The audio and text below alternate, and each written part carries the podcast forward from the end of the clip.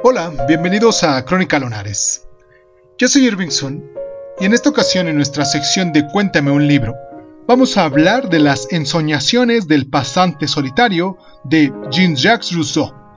Comenzamos.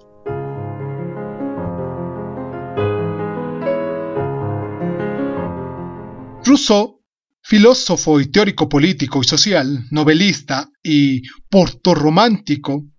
fue uno de los intelectuales más prominentes del siglo XVIII, y nuestro libro, Las ensoñaciones del paciente solitario, que fue su último libro,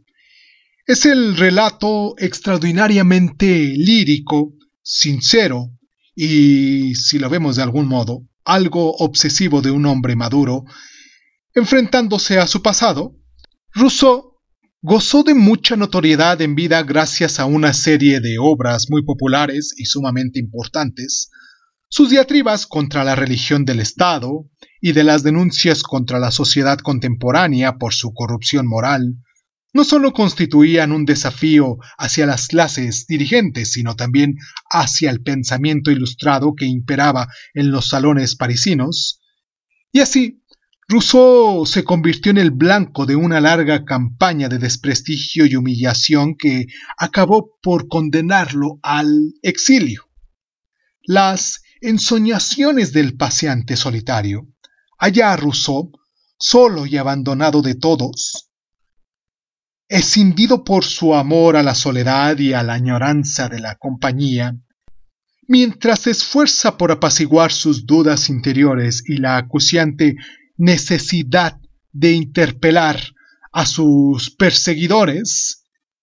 el encanto de esta novela, vigente aún,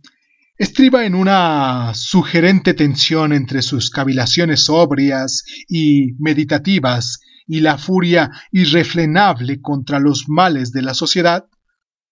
Rousseau debe mostrar que está en paz consigo mismo, dichosamente desvinculado de la sociedad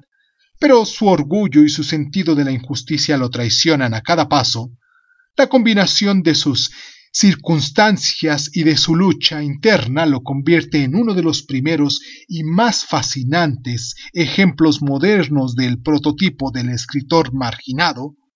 En Las ensoñaciones